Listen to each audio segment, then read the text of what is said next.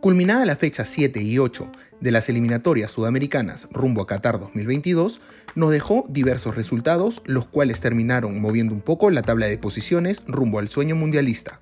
En la fecha 7, Perú cayó oleado 3 a 0 ante Colombia. Con goles de Mina, Uribe y Díaz, la selección peruana fue vapuleada en el Nacional. En este encuentro, los dirigidos por Ricardo Gareca nunca encontraron la brújula. Jerry Mina inició la goleada en el recinto del José Díaz en los instantes finales del primer tiempo. Y en la segunda parte, ya con un Perú con un jugador menos tras la expulsión de Miguel Trauco, Mateo Zuribe y Luis Díaz sellaron el triunfo de la selección colombiana. Así, el seleccionador de Colombia, Reinaldo Rueda, inició con buen pie su tercera etapa al frente del combinado nacional, que se sitúa en la sexta plaza de las eliminatorias con 7 puntos, y pasa la página de las abultadas derrotas de la fecha doble previa ante Uruguay 3 a 0 y el 6 a 1 que le propinó Ecuador. En cambio, Perú sumó su cuarta derrota consecutiva y cayó a la última posición con solo un punto de 15 posibles. Por su parte, Bolivia conseguiría su primer triunfo en las eliminatorias tras vencer 3 a 1 a Venezuela en el estadio Hernando Siles de La Paz. Marcelo Martins en dos oportunidades y Bejarano sellarían el triunfo boliviano. El encuentro empezó de la mejor manera porque antes de los 5 minutos ya ganaba 1 a 0 gracias a su artillero estrella Marcelo Moreno Martins. La apertura temprana en el marcador le permitió al conjunto de César Farías ganar confianza en su juego y de a poco fue creciendo hasta generar varias ocasiones claras en el arco rival. Cerca de los 25 minutos, Rómulo Otero se hizo cargo de un tiro libre lejano para Venezuela, aprovechó la altura y provocó un disparo fuerte de derecha que complicó de forma insólita a Carlos Lampe, quien rechazó hacia adelante y le obsequió el balón a Anchelor, quien de cabeza gritó el 1 1. En una pelota parada a los 15 minutos, Venezuela sufriría el 2 1. Fue Bejarano quien le ganó a su marca de cabeza y puso en ventaja al combinado boliviano que en condición de local no ganaba desde el año 2017. El 3-1 llegó poco antes de los 40 minutos, cuando un centro frontal perfecto para Moreno Martins le permitió al centro delantero cabecear en soledad en el área para sentenciar el duelo. Con este triunfo, Bolivia volvió a ganar en el Hernando Siles después de casi cuatro años sin festejar en este estadio. En un partido más peleado que jugado, Uruguay y Paraguay empatarían 0 a 0. La polémica intervención del VAR a los 24 minutos del primer tiempo mantuvo la paridad en el marcador, los asistentes de Wilmar Roldán obligaron al árbitro a anular el gol uruguayo que hubiera cambiado el destino del partido. Sobre el final, y tras una sucesión de cambios del equipo uruguayo, terminaría con una mejor imagen, con el dominio absoluto de la tenencia, pero con la dificultad de no poder generar situaciones claras de gol.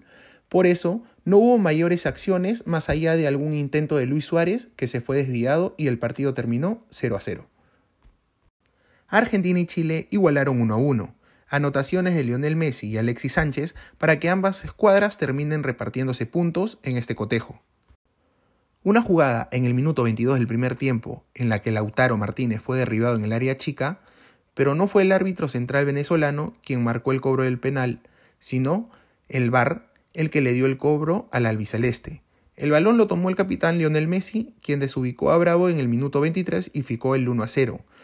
Fue su gol número 72 con la camiseta argentina, pero Chile se decidió a atacar y en el minuto 35 Alexis Sánchez anotó el empate. Ecuador no pudo ante Brasil y cayó 2 a 0 en el estadio José Piñero Borda. A Brasil le costaría encontrar errores en una muralla del combinado ecuatoriano, hasta que en el minuto 65 Richarlison marcó, tras un fuerte disparo tras pase de Neymar. El delantero del Paris Saint-Germain no tuvo mucha comodidad durante el encuentro, tras el fuerte y rígido marcaje de los ecuatorianos, pero suyo fue el segundo gol de la noche de penal en el minuto 94. Ya iniciada la fecha 8, Perú venció a Ecuador por 2 a 1 con goles de Cristian Cueva y Luis Advíncula en el estadio Rodrigo Paz Delgado de Quito. Para este partido de visitante, Perú se mostró muy incisivo con un esquema defensivo que neutralizó a los ecuatorianos y volcó sus contragolpes a velocidad de La Padula y Cristian Cueva. En estos raudos contragolpes, la Padula terminaría asistiendo para el primer gol al minuto 63 a Cristian Cueva y a los 87 a Luis Advíncula. Descontaría para Ecuador Gonzalo Plata al minuto 91. En un partido muy discreto, Uruguay empató 0 a 0 con Venezuela en el Estadio Olímpico de Caracas. El VAR que en la fecha pasada perjudicó a la Celeste, esta vez apareció para hacer justicia cuando justamente Martínez, única referencia de ataque de la Vinotinto, pudo dominar un pelotazo con el pecho cerca del área y dejó pegando a los aeros uruguayos con un control y definió para gritar lo que parecía ser el primero. Sin embargo, desde la cabina detectaron una mano cuando dominó el esférico y por eso la acción fue correctamente anulada. Brasil venció 2 por 0 a Paraguay en Asunción. Con tantos de Neymar y Lucas Paquetá, la selección brasileña terminó ganando 2-0 en su visita a Paraguay. Sí, imbatible, la selección brasileña ganó 2 a 0 en Paraguay jugando de visita en el Estadio de Defensores del Chaco de Asunción.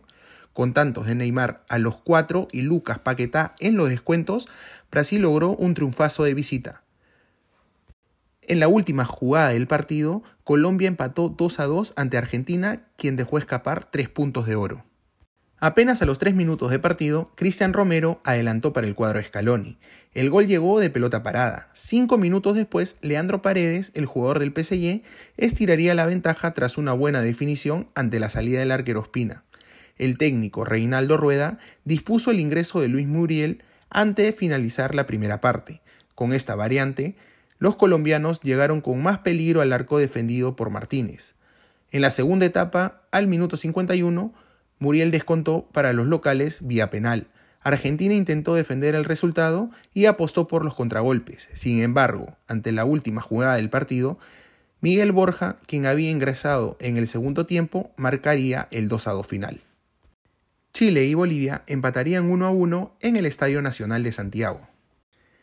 Chile abriría el marcador al minuto 69. Eric Pulgar recibió un buen centro de parte de Charles Aranguis, se elevó y con golpe de cabeza anotaría el 1 a 0. Al minuto 82, Marcelo Martins agarraría la pelota y se pararía en el punto penal. El delantero sacaría un fuerte remate al lado derecho del arco de Claudio Bravo, quien no pudo hacer nada para evitar la caída de su portería y significaría el 1 a 1.